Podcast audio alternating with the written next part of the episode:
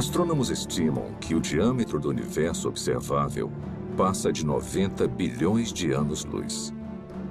Isso é mais do que 800 bilhões de trilhões de quilômetros de uma ponta do cosmos à outra.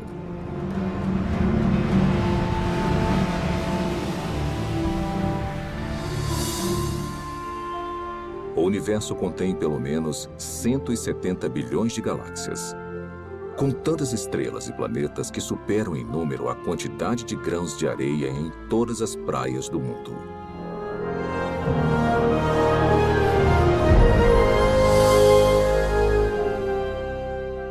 Dentro deste oceano cósmico, uma esfera de água e rochas é lar para mais de 8 milhões de espécies de organismos vivos. Esta realidade inspirou inúmeras especulações, incontáveis teorias e uma pergunta muito intrigante.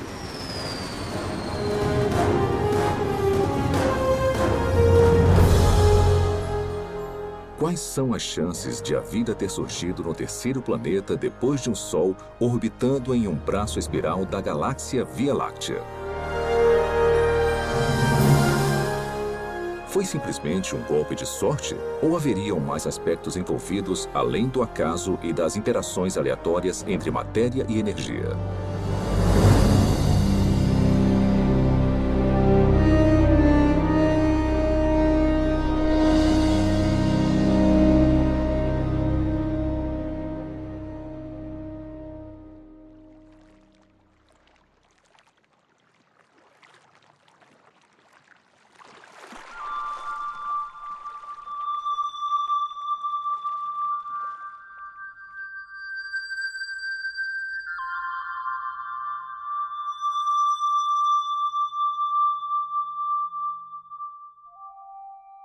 Sendo os habitantes humanos da Terra, é fácil subestimarmos a vida.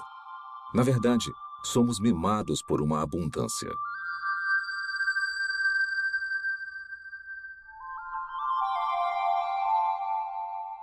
O nosso clima e a nossa geografia suportam uma biosfera que pode ser única no universo. E basicamente não há lugares muito quentes, muito frios ou muito isolados para os organismos vivos prosperarem.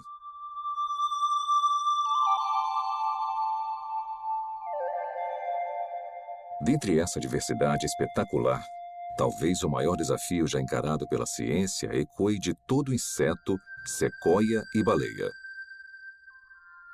Como a primeira vida passou a existir em um momento em que não havia vida de nenhum tipo? Como surgiu a vida na Terra? Por onde começar? Tem dezenas de teorias. E dá para perceber que tem uma grande diversidade de pontos de vistas, e muitos são mutuamente contraditórios. Para começar a tentar decifrar o mistério, você precisa fazer suposições sobre o que deve ter acontecido num passado distante.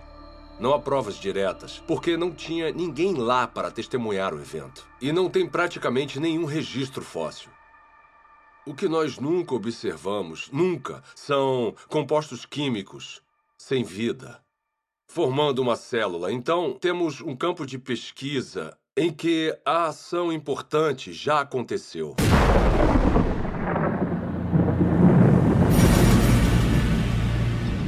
A história primordial da Terra é, de fato, uma narrativa incompleta. Mas apesar da ausência de provas físicas, a maioria dos cientistas acredita que a vida se originou quando a energia atingiu substâncias inorgânicas nos oceanos, crosta e atmosfera do planeta, para criar os componentes básicos para a primeira célula autorreplicante. Ao pensar na origem da vida, as regras, e não digo da própria ciência, mas da filosofia subjacente, as regras dizem que para resolver o problema você pode usar matéria, energia, lei natural, irregularidades naturais e processos do acaso. Mas o seu kit de ferramentas acaba aí. O que você não pode usar, de acordo com as regras, as ditas regras da ciência, é mente ou inteligência. Se tivermos que dar um nome a essa posição, não tem um nome melhor do que materialismo científico. Uma filosofia que diz que a única explicação aceitável deve ser dada com base na matéria e na energia.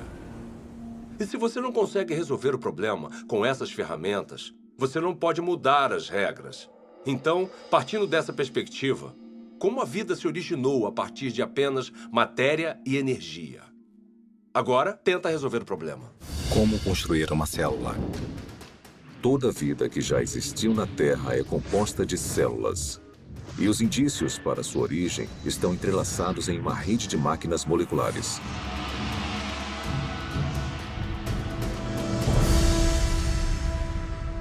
Dentro de uma célula eucarótica moderna, mecanismos biológicos complexos fazem o seu trabalho enquanto estão suspensos em líquido. Não há vida nessas máquinas, mas juntas elas permitem crescimento, movimento, metabolismo e reprodução as funções vitais da vida.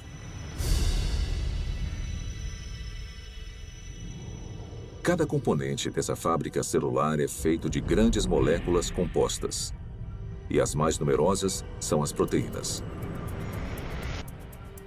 Com funções modernas, as proteínas foram projetadas para desenrolar e copiar informação genética em uma cadeia de DNA. Desencadear reações químicas com formatos encaixáveis. Controlar a passagem de eletrólitos e nutrientes pela membrana celular tipo de proteína, cinesina. E carregar recipientes cheios de carga por andaimes, também feitos de proteína, que se montam sozinhos e vão até os lugares necessários da célula. Ampliado 500 mil vezes, um glóbulo vermelho contém 280 milhões de proteínas hemoglobinas, cada uma com a função de carregar oxigênio. Isolando uma delas, descobrimos que cada proteína é feita de centenas de moléculas menores chamadas aminoácidos. São encontrados 20 tipos diferentes de aminoácidos em organismos vivos. A estrutura química distinta de cada molécula permite a formação de mais de 100 mil tipos diferentes de proteínas. A construção começa quando aminoácidos selecionados são organizados em uma cadeia. É um processo que costuma ser comparado à organização de letras do alfabeto em palavras e frases com significado. Se esses componentes tiverem a sequência correta, a cadeia se dobra em uma proteína pronta para cumprir a sua função dentro da célula.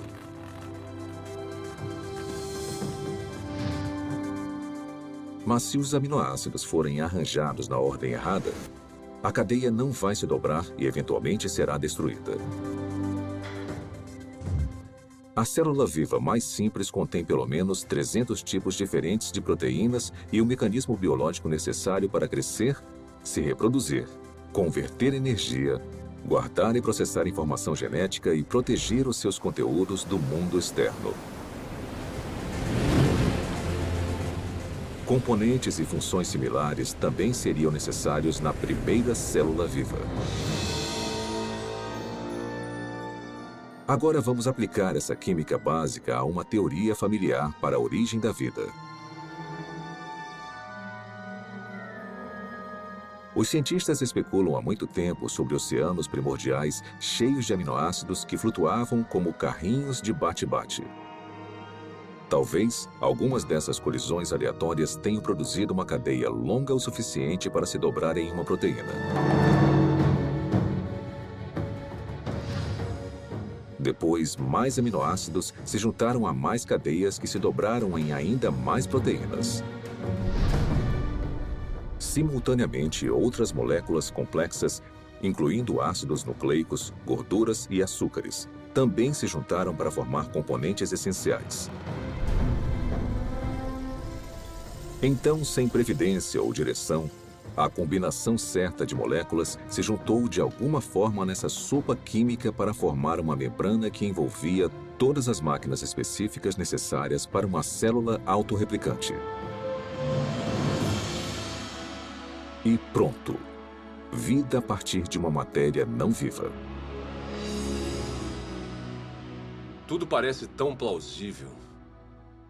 O problema é que, na Terra primitiva, a complexidade interna necessária para sobreviver seria enorme. Porque a vida, como a conhecemos, é caracterizada por máquinas celulares e muitas delas. E se você tirar esse hardware essencial, a célula deixa de existir, porque chega um momento em que ela não consegue se simplificar mais e ainda existir. Uma simplificação maior seria a morte. Costumamos ouvir críticas como: você não pode projetar a biologia celular moderna no passado. Porque o que quer que tenha sido a primeira célula, ela era mais simples do que o que vemos hoje. Tudo bem, eu posso entender isso como uma premissa. Descreva então a primeira célula. Membrana celular. Para ser a célula viva, você precisa de uma barreira, uma membrana que a proteja do resto do ambiente. Essa membrana precisa permitir seletivamente a passagem de nutrientes específicos e matérias-primas necessários para combustível e energia.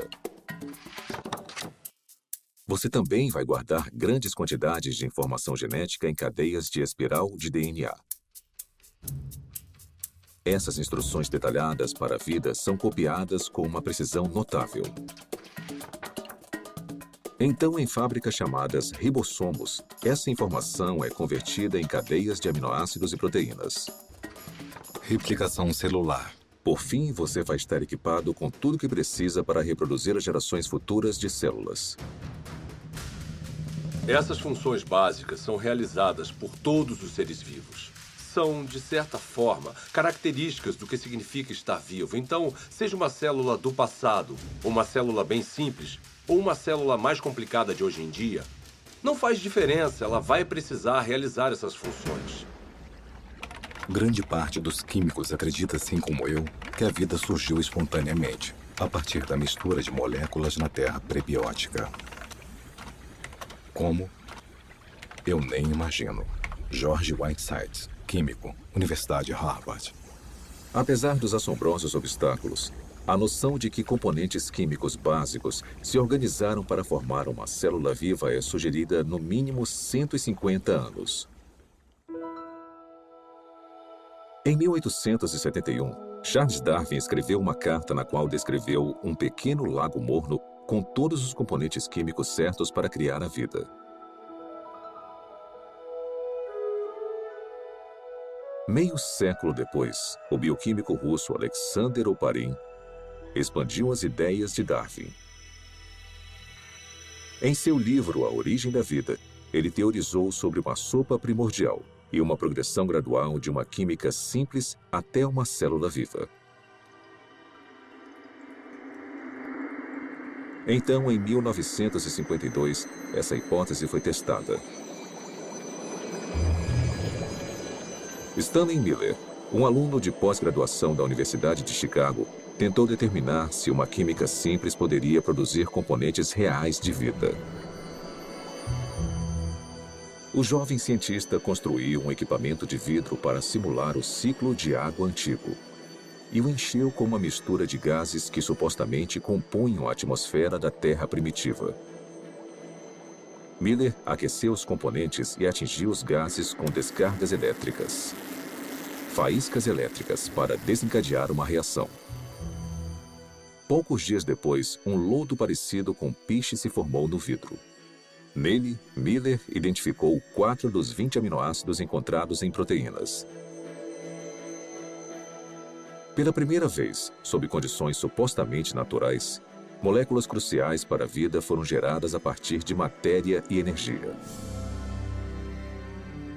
Houve muito alvoroço quando o experimento de Miller foi publicado pela primeira vez, porque parecia ser fácil conseguir os componentes dos seres vivos.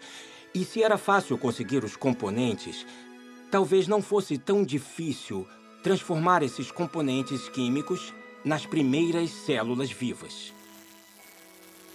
Apesar de sua premissa ser inovadora, o experimento de Stanley Miller logo foi considerado muito falho, pois ele não havia usado os gases corretos, negligenciando o nitrogênio, o dióxido de carbono e o oxigênio, que teriam destruído as moléculas necessárias para a vida na Terra primitiva.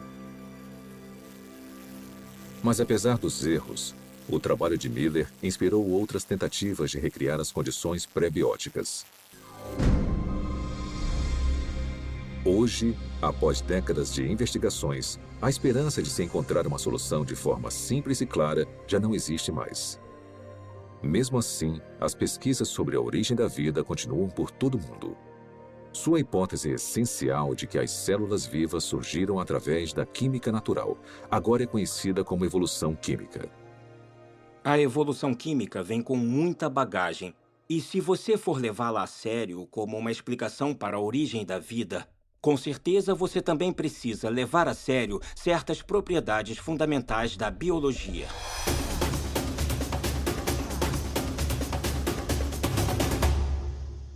As moléculas envolvidas na vida não têm inteligência, não têm previdência. Elas não têm é, como saber o que precisam fazer depois para então conseguirem se transformar em química orgânica.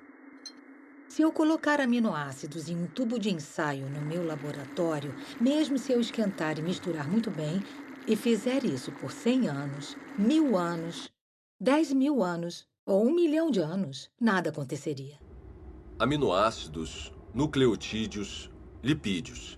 Sozinhos, eles não representam a vida. São inertes. Não se reproduzem, não guardam informações. De certa forma, são ingênuos. Eles não acordaram um dia e falaram: Ei, vamos nos juntar e construir uma célula que consiga se replicar. Isso não aconteceu. A química por si só é indiferente ao fato de algo estar vivo ou morto. A seleção natural não funciona para criar a primeira célula porque a seleção natural não consegue operar em nada a não ser que tenha alguma forma de herdar e monitorar mudanças e de escolher o melhor sobrevivente para avançar. Para ter alguma seleção, são necessárias células. Então, se você quer explicar a origem das células, você não pode usar a seleção. Porque a seleção exige a existência da mesma coisa que você está tentando explicar. A seleção natural tem que funcionar sobre uma célula que tenha um sistema genético e que seja capaz de se reproduzir. Sem isso, a seleção natural é completamente irrelevante. A autoorganização é a ideia de que os componentes químicos podem se organizar sozinhos de forma a se transformarem em objetos ricos em informações e com um propósito. As moléculas e os átomos podem se auto-organizar em um certo sentido. O sal seria um exemplo. No sal, tem íons de sódio e de cloreto. E eles interagem uns com os outros porque têm cargas positivas e negativas. Então, essa afinidade natural leva à formação de cloreto de sódio, cloreto de sódio, cloreto de sódio, que pode se compactar de uma forma estereotipada para criar um cristal. Os cristais de sal são a mesma coisa, repetida várias e várias vezes. Se um cristal de sal fosse um livro, seria um livro com uma palavra só. Geometrias com repetições regulares, como essa, não carregam um tipo certo de informação. Informação que você precisaria para criar uma proteína. A sequência que vemos em uma proteína é altamente irregular. Não tem como prever qual vai ser o próximo aminoácido com base nos que já apareceram. Então, a auto-organização que nós observamos no mundo natural é o tipo de processo errado para a construção das estruturas ricas em informações dos seres vivos. Quando você elimina a seleção natural e a auto-organização e percebe que as moléculas não têm a habilidade de pensar ou se programar de forma alguma, o acaso volta à questão e os cientistas odeiam o acaso como explicação para a origem da vida.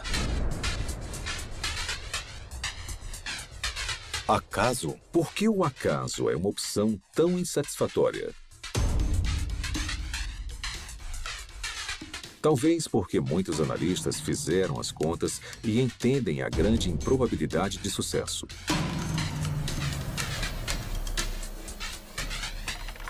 O acaso é definido como elemento desconhecido e imprevisível em qualquer evento que não tenha um motivo atribuível ou orientação de uma lei natural ou de um agente inteligente. Desde o século XVII, uma ferramenta foi utilizada constantemente para prever o resultado de tais eventos. Se chama probabilidade matemática. De forma bem simplificada, é assim que a teoria funciona. Quando você atira uma moeda e escolhe cara, a probabilidade de você acertar é de 50%, ou uma probabilidade de 1 sobre 2. Se atirar duas moedas, a probabilidade de tirar cara duas vezes simultâneas é de 1 sobre 4. Três moedas e três caras em uma única tentativa? 1 sobre 8. Sempre que adicionamos mais uma moeda, a probabilidade de sucesso, nesse caso, tirar só cara na mesma jogada, é reduzida exponencialmente por um múltiplo de 2. Então, se 10 moedas forem atiradas, a probabilidade de tirar cara 10 vezes é de 1 sobre 2 elevado à décima potência ou menos de uma chance a cada mil.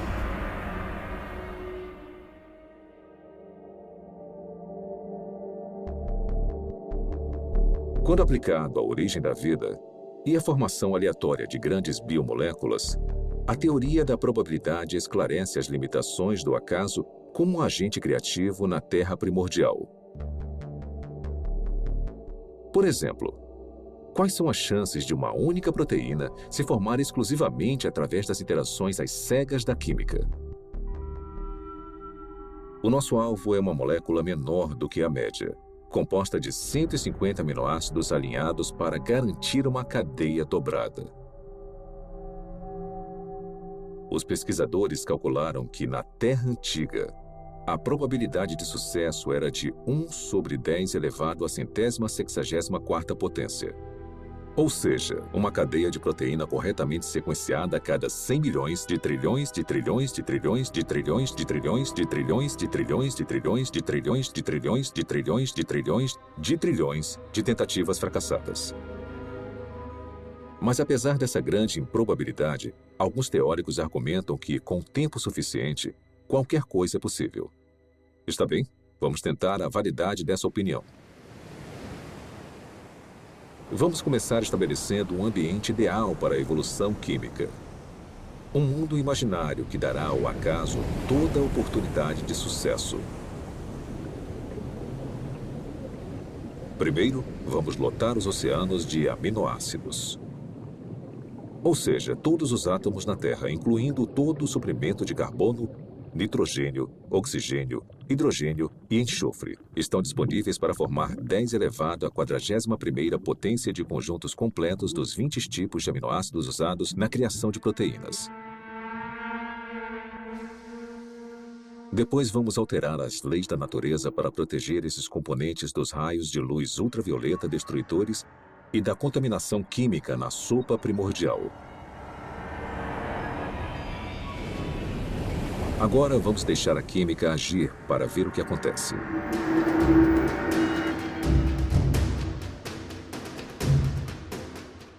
Os aminoácidos começam a se juntar furiosamente. No nosso experimento, uma cadeia inteira com 150 unidades se forma sozinha em apenas um segundo. Como os 20 tipos de aminoácidos estão disponíveis, na maioria dos lugares, há uma probabilidade de 5% ou de 1 sobre 20 da molécula correta se alinhar na cadeia. Se a sequência estiver incorreta, a cadeia é destruída imediatamente e se inicia um novo agrupamento. Por todo o planeta, 6 milhões de bilhões de trilhões de trilhões de tentativas vão acontecer a cada minuto.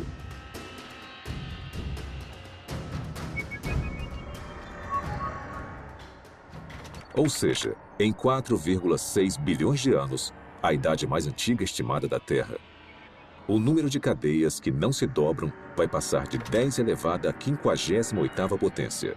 É uma quantidade espantosa, mas não chega nem perto de 10 elevado à centésima sexagésima quarta potência. Aproximadamente as tentativas necessárias para se criar uma proteína de 150 aminoácidos por acaso.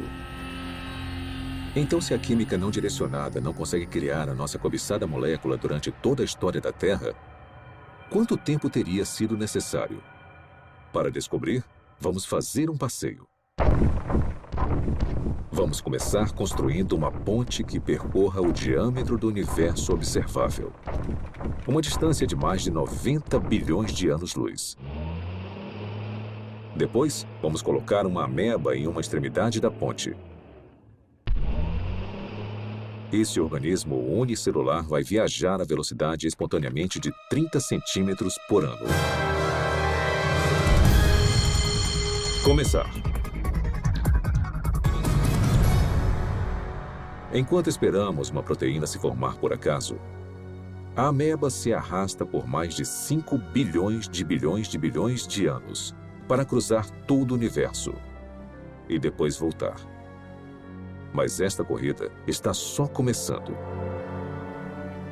A ameba sai de novo. Consegue chegar à outra extremidade do cosmos e depois volta para casa. Mesmo assim, nenhuma proteína funcional está à vista. Para a próxima viagem, vamos incluir uma carga. Um único átomo.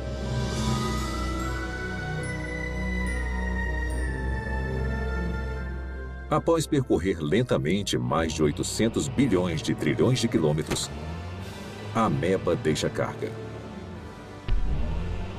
e volta para pegar mais. Será que ela vai voltar antes da nossa proteína sortuda se formar? Com certeza.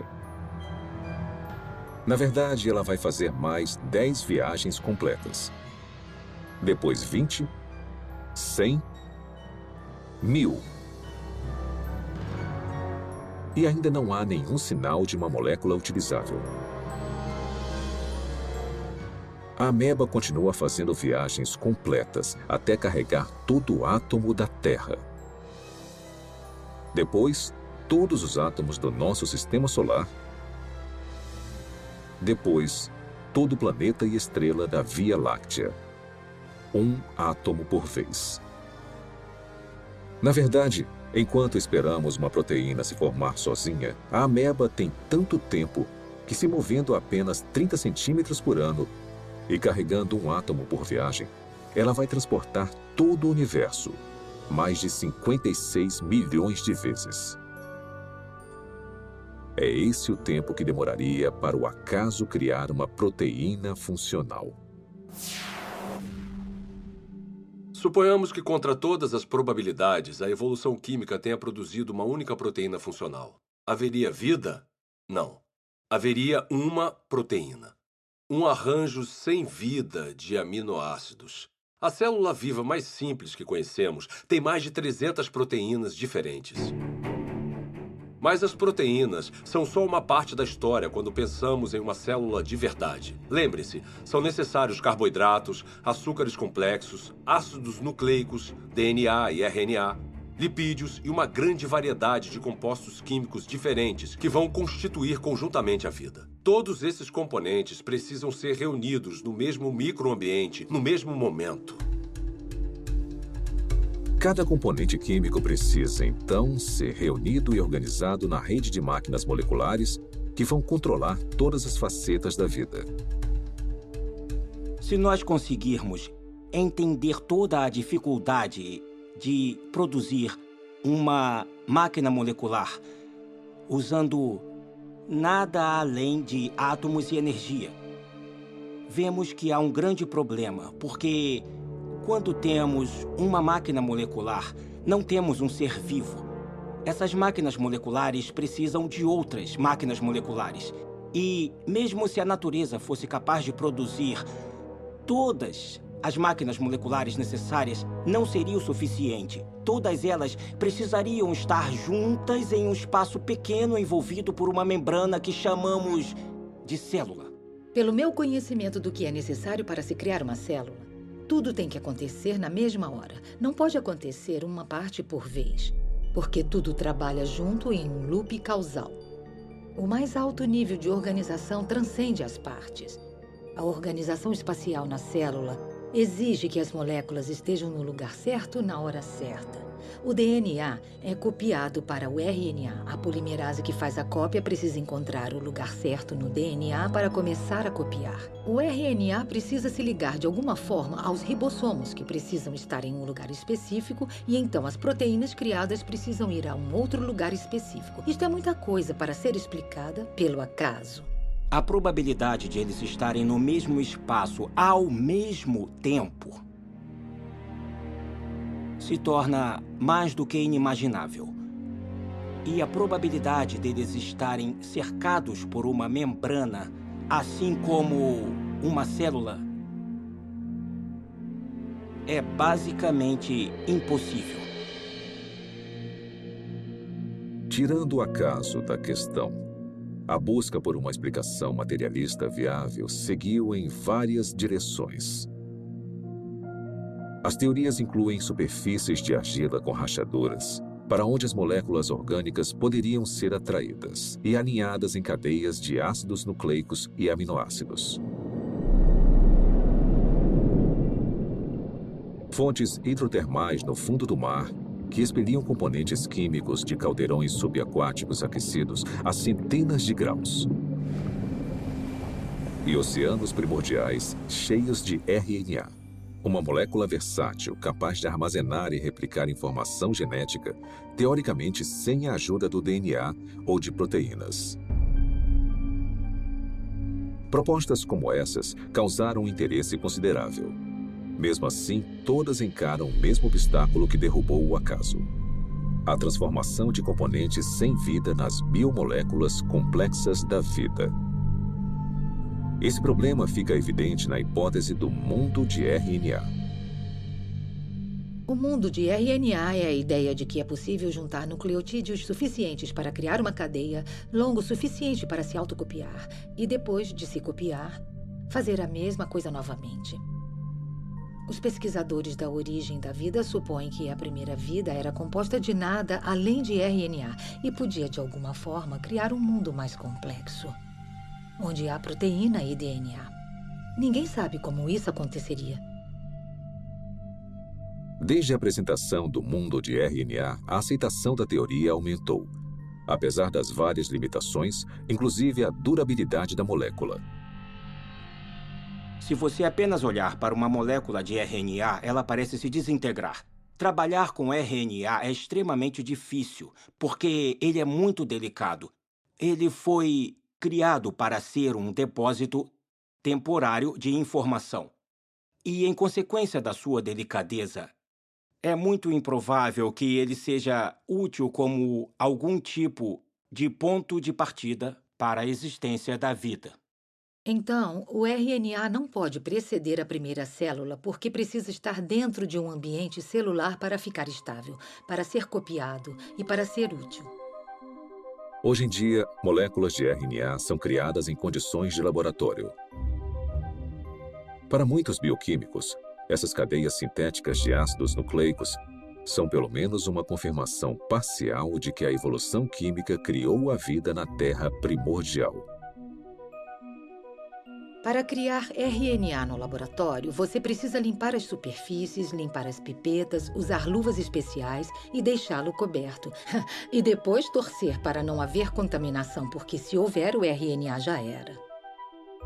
Depois, você precisa resolver o problema do sequenciamento. Então, você precisa de cientistas trabalhando duro para sequenciar o RNA, tentar combinações diferentes e encontrar uma que possa se copiar. Depois, você precisa ter uma cadeia complicada de RNA que consiga funcionar como a herança e como a enzima no sistema. E as maiores mentes do mundo estão trabalhando nisso, mas ainda não conseguiram resolver o problema. Refletindo sobre a origem da vida e as implicações do RNA sintético, o químico Robert Shapiro observou: a falha nesse tipo de pesquisa não é a química. A falha é a lógica de que o controle experimental de um laboratório moderno estaria disponível na Terra primordial.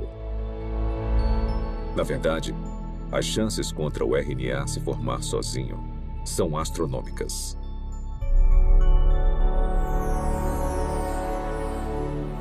Criar RNA em um laboratório exige muita inteligência e premeditação, e planejamento e execução cuidadosos. Então, conseguir a sequência certa.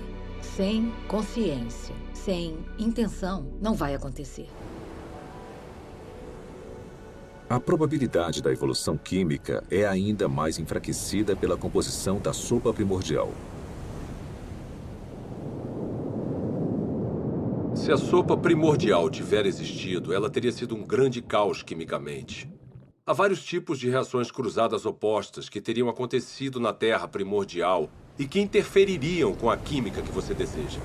Ou seja, moléculas que não são utilizadas pelos seres vivos e que são prejudiciais aos seres vivos. As condições na Terra primordial eram hostis à vida, eram hostis à formação dos tipos de ligações necessárias para criar moléculas biológicas. E foi aí que surgiu um grande problema. Porque a água quebra as ligações que prendem as proteínas. A água quebra as ligações que prendem os ácidos nucleicos, como o DNA. A água quebra as ligações que prendem polissacarídeos, como amido e celulose. Então, a origem da vida não pode ter acontecido na água.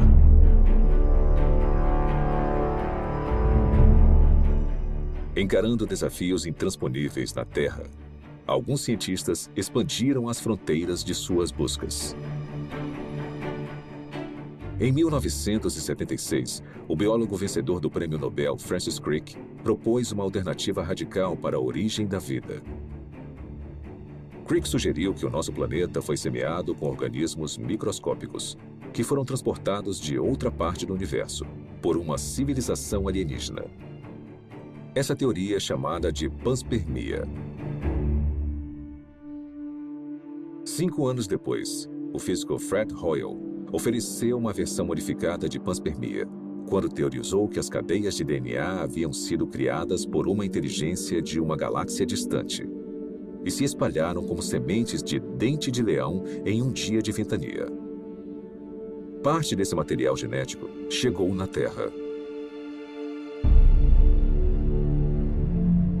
Outra versão da teoria, popularizada pela Rocha de Marte, um meteorito descoberto na Antártida, afirma que micróbios evoluíram em outro lugar da galáxia e vieram até a Terra, em cometas e asteroides. De alguma forma, podemos falar que a panspermia é um abandono da ciência, porque ela coloca o problema além da examinação. Se a ciência nos diz que a vida provavelmente não começou a existir por conta própria aqui na Terra, então deve ter vindo de outro lugar. Mesmo que pareça um filme de terror ruim dos anos 1950, veio do espaço sideral. Se eu não consigo explicar a vida no planeta Terra, porque, digamos, a atmosfera necessária é geologicamente implausível ou porque eu não consigo a quantidade suficiente de moléculas biologicamente relevantes, esses problemas vão existir em qualquer outro planeta onde postularmos que a vida se originou. Não podemos apagar esses problemas mudando de lugar para outra parte da galáxia. Resumindo, a panspermia não resolve o problema da origem da vida, só o joga para outro local. As falhas da panspermia levaram alguns pesquisadores a uma teoria que vai além da astronomia convencional o multiverso. De acordo com essa hipótese, o nosso universo não é único. Em vez disso, bilhões ou trilhões de universos foram gerados por um processo natural desconhecido. E conforme as oportunidades aumentaram exponencialmente, as chances impossíveis se tornaram prováveis. Até que, inevitavelmente, com o tempo, a combinação certa de matérias-primas, ambiente, leis da natureza e uma grande dose de sorte produziram as moléculas e máquinas biológicas necessárias para a primeira célula viva. Em outras palavras, em um vasto e teórico oceano de universos, alguém tinha que ganhar a loteria cósmica, e fomos nós. Quando eu leio algum livro sobre a origem da vida que considera alguma proposta para a formação, como digamos, de RNA ou proteínas, e até o autor admite que é quimicamente implausível, eu me pergunto como ele se meteu nesse pepino. Propor um caminho implausível para uma coisa que, para o mundo todo, parece ser planejada. Será que o materialismo científico é provavelmente falso? Ele se meteu nisso porque uma filosofia disse a ele: é a única resposta aceitável. E nesse impasse, eu quero falar ao autor: olha, você sabe que é implausível, eu sei que é implausível. O motivo de ter chegado até aqui, parado na beira desse penhasco que cai na implausibilidade, é porque bem lá atrás você decidiu que só uma explicação materialista faria sentido. Quantas explicações diferentes e fracassadas dentro da caixa materialista nós precisamos ter antes de decidir que talvez precisemos sair agora dessa caixa. Talvez precisemos de outro tipo de explicação. Quando analisamos as várias teorias científicas, teorias da física, teorias da química, teorias sobre a formação de estrelas, essas teorias são sobre o mundo lá fora. Mas quando falamos sobre a origem da vida, Estamos falando de uma teoria que nos envolve. O lugar de onde viemos, nossas origens definitivas, nossas visões de mundo, nossas filosofias, nossa ciência, tudo está ligado. E isso separa a pergunta sobre a origem da vida de todas as outras perguntas na ciência. A ciência natural não está desconectada de tudo o que sabemos ou acreditamos sobre o mundo. Então, uma pergunta limitada e aparentemente técnica, como como o RNA surgiu, pode acabar se ligando no tecido da realidade a uma pergunta muito diferente, como será que Deus existe? Deus é possível? É possível que Deus seja real?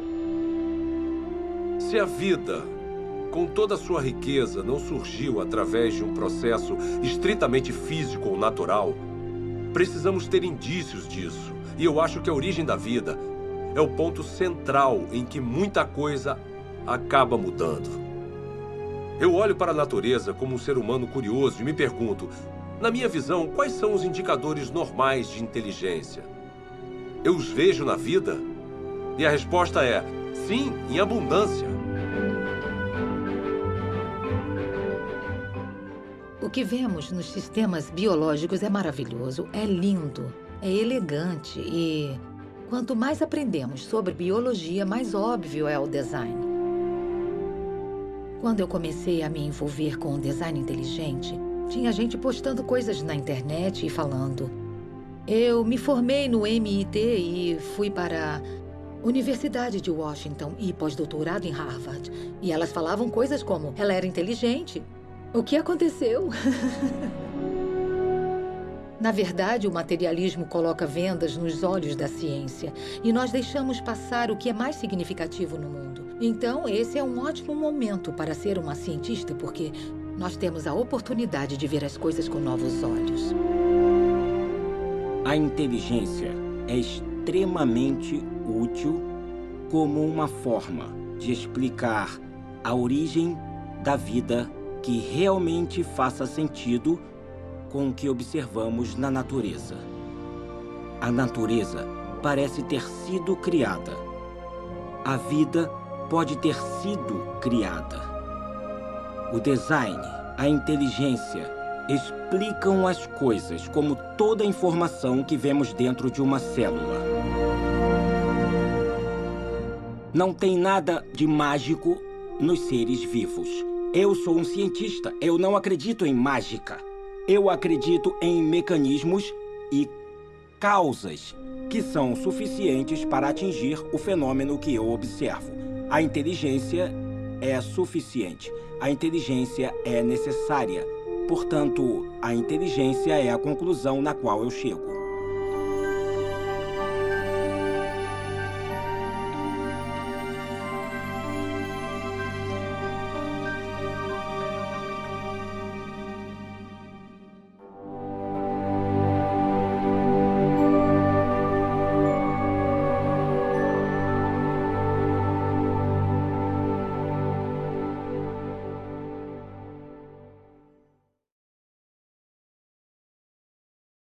Espero que tenham gostado de A Origem. Foi animador fazer parte de um projeto que chega ao cerne das grandes perguntas que influenciam profundamente a nossa visão de mundo de várias formas. Como a vida surgiu? Será que as interações entre matéria e energia produziram as primeiras células? Ou será que a vida só é explicável como sendo a criação especial de Deus? Nos últimos 30 anos, tecnologias espetaculares permitiram que os pesquisadores descobrissem e visualizassem a rede complexa de máquinas biológicas que trabalham dentro de cada célula viva. Esse conhecimento inspirou o desenvolvimento de um caso científico, convincente para o design inteligente e para a origem da primeira vida. É um caso baseado puramente em provas, lógica e razão.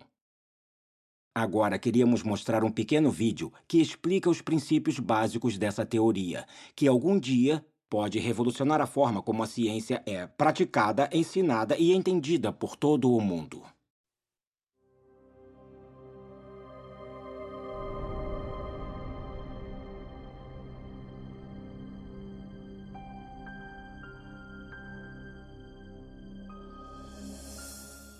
Quando eu vejo máquinas moleculares ou o processo incrivelmente complexo pelo qual as células se dividem, eu quero perguntar: é possível que essas coisas tivessem uma inteligência por trás, que tivesse um plano ou propósito para essa estrutura?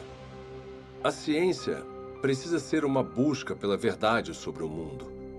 Não devíamos prejulgar o que pode ser verdade. Não devíamos dizer, eu não gosto dessa explicação, então vou deixar de lado. Em vez disso, quando encontramos um mistério na natureza, precisamos pensar em toda a causa possível que possa explicar esse mistério. Um dos problemas que eu tenho com a teoria evolucionista é que ela descarta forçadamente um tipo de causa antes mesmo que as evidências mostrem alguma coisa. E a causa descartada é a inteligência.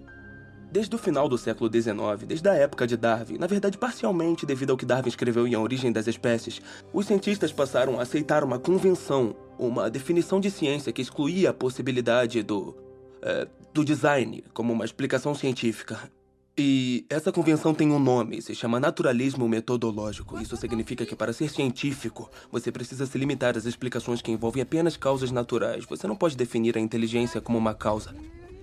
Mesmo assim, curiosamente, nós sempre tiramos conclusões relacionadas à inteligência. É parte do nosso raciocínio comum reconhecer os efeitos da inteligência. Considerem, por exemplo, essas mensagens hieroglíficas entalhadas nas ruínas de monumentos egípcios. Ninguém atribuiria os formatos e arranjos desses símbolos a causas naturais, como tempestades de areia ou erosão. Em vez disso, as reconhecemos como o trabalho de escribas antigos, agentes humanos com inteligência. O mesmo raciocínio nos leva a concluir que as misteriosas estátuas de pedra na costa da Ilha de Páscoa não foram formadas pelas ações do vento e da água por grandes períodos de tempo. Também não supomos que as plantas podem ter esses formatos familiares sem algum tipo de interferência inteligente. É claro que fazemos essas inferências o tempo todo. E nós sabemos que estão certas, mas a pergunta é com que fundamento fazemos essas inferências? Quais são as características que nos permitem reconhecer a inteligência? Recentemente, em um livro sobre a inferência do design, o matemático William Dembski fez um grande avanço na compreensão do raciocínio do design. Dembski identificou as características específicas dos artefatos que nos fazem reconhecer uma atividade inteligente prévia. Eu cheguei a essa conclusão analisando a forma como nós pensamos sobre o design. Quais são os passos lógicos que nós percorremos para chegar à conclusão de design?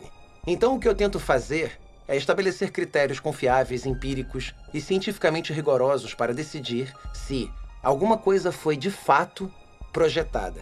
Eu analisei a lógica por trás e o que eu descobri foi que são necessários improbabilidades, especificação e o tipo certo de padrão, padrões objetivos. De acordo com Dembski, seres humanos detectam corretamente a atividade da inteligência quando observam um objeto ou evento altamente improvável, que também tem um padrão reconhecível. Um padrão desses é encontrado em Black Hills, na Dakota do Sul.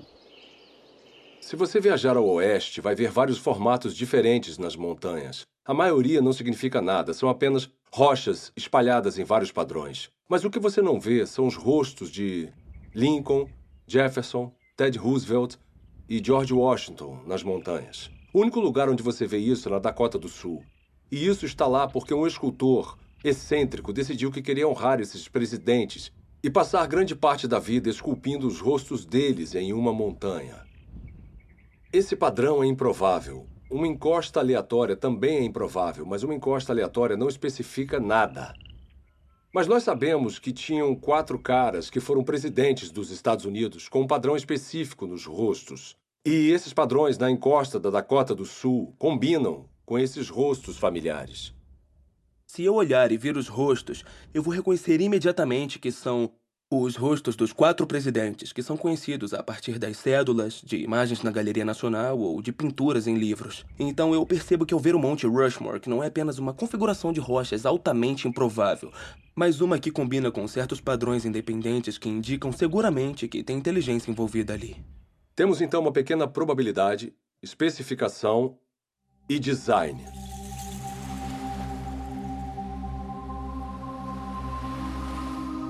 Em uma praia, outro padrão improvável gravado na areia ilustra como nós detectamos o design. Ninguém inferiria que essa mensagem foi escrita pelo movimento das ondas. Em vez disso, devido às características desse padrão, nós identificamos as palavras como produtos da inteligência. Esse arranjo improvável também está de acordo com um certo padrão independente. Ou seja, o formato das letras que nós reconhecemos do alfabeto latino e as palavras que nós conhecemos do nosso vocabulário. Então, a improbabilidade do arranjo, mais o fato dele estar de acordo com um certo padrão independente, é o que nos faz saber que é um design. Essa ilustração sugere que os critérios de William Dembski para a identificação do design, baixa probabilidade e especificação são essencialmente equivalentes à informação. O tipo de informação presente não apenas em imagens, textos escritos e sequências numéricas, mas também presente em softwares e em sinais de rádio. A habilidade de detectar informação em transmissões eletromagnéticas tornou possível uma busca única por inteligência. Há mais de três décadas, astrônomos envolvidos no SETS um projeto de busca por inteligência extraterrestre monitoram sinais de rádio do espaço sideral na tentativa de encontrar padrões ricos em informações. Tipicamente, radiotelescópios recebem ruídos aleatórios ou sinais repetitivos simples produzidos naturalmente por estrelas, galáxias e outros objetos celestes. Mas os astrônomos reconhecem que, se identificarem um sinal contendo informações, ele confirmaria a existência da vida inteligente fora da Terra. Alguns especulam que uma civilização extraterrestre possa ter tentado se comunicar transmitindo mensagens na linguagem universal da matemática. Talvez usando um padrão reconhecível, como uma série de números primos. Isso não acontece por acaso. São necessários complexidade ou improbabilidade, vários números primos e também ter um padrão. E tem que ser o tipo de padrão certo, não um padrão que você está impondo. É um padrão que existe objetivamente. Até hoje, a pesquisa do SET falhou em detectar qualquer padrão ou informação que indicaria que há inteligência em uma galáxia distante. Mas em outro universo, mais próximo de nós, cientistas descobriram uma gama de informações dentro do núcleo da célula viva. O DNA tem uma estrutura ideal para carregar informação. Nos A's, C's, T's e G's, as bases da dupla hélice do DNA, há o potencial para armazenar uma grande quantidade de informação. Na verdade, não há nenhuma entidade no universo conhecido que armazene e processe mais informação de forma mais eficiente do que a molécula de DNA. Um conjunto completo do DNA humano tem 3 bilhões de caracteres individuais. Análises das regiões codificadoras da molécula de DNA mostram que seus caracteres químicos têm um arranjo específico que lhes permite transmitir instruções ou informações detalhadas, como letras em uma frase com significado ou dígitos binários em um código de computador. Bill Gates disse que o DNA é como um programa de computador, mas muito mais complexo do que os que nós conseguimos criar. Se você pensar sobre isso, mesmo que por um minuto, é uma observação altamente sugestiva, porque nós sabemos que o Bill Gates não usa vento, erosão ou um gerador de números aleatórios para criar um software. Na verdade, ele usa engenheiros inteligentes, engenheiros de software. Então, tudo que sabemos com base na nossa experiência sugere que os sistemas ricos em informação são criados a partir do design. Mas o que pensar sobre o fato de que há informação na vida? Em toda célula viva de todo organismo vivo. Esse é o mistério fundamental de onde vem essa informação? Nos últimos 15 anos, o filósofo e cientista Stephen Meyer trabalhou para responder a essa pergunta. Meyer criou um argumento para desmontar que o design inteligente é a melhor explicação para a origem da informação necessária para criar a primeira célula viva a informação que a molécula de DNA usa. Faz parte da nossa base de conhecimento o fato de agentes inteligentes poderem criar sistemas ricos em informações. Então, o argumento não se baseia no que não sabemos, mas sim no que nós sabemos sobre a estrutura de causa e efeito do mundo. Sabemos que até agora não há uma explicação naturalista, nem uma causa natural que produza informação, nem seleção natural, nem processos de auto-organização e nem o puro acaso, mas nós sabemos de uma causa que é capaz de produzir informação, que é a inteligência. Então, quando as pessoas inferem o design a partir da presença de informação no DNA, estão fazendo na prática o que se chama nas ciências históricas de uma inferência à melhor explicação. Quando encontramos um sistema rico em informações na célula, na molécula de DNA especificamente, podemos inferir que a inteligência teve um papel na origem desse sistema, mesmo não estando lá para observar o surgimento do mesmo. Há 150 anos, Charles Darwin transformou a ciência com a sua teoria sobre a seleção natural. Hoje, essa teoria encara um desafio formidável. O design inteligente provocou uma descoberta e um debate intenso sobre a origem da vida na Terra. E para um número cada vez maior de cientistas, ele representa um paradigma. Uma ideia com o poder de, mais uma vez, redefinir os fundamentos do pensamento científico. Durante o século XIX, os cientistas acreditavam que haviam duas entidades fundamentais, matéria e energia. Mas conforme entramos no século XXI, tem uma terceira entidade fundamental que a ciência precisou reconhecer, que é a informação. Então, à medida que encontramos a biologia da era da informação, cresce a suspeita de que o que vemos na molécula de DNA é, na verdade, um artefato da mente, um artefato da inteligência. Uma coisa que só pode ser explicada através do design inteligente.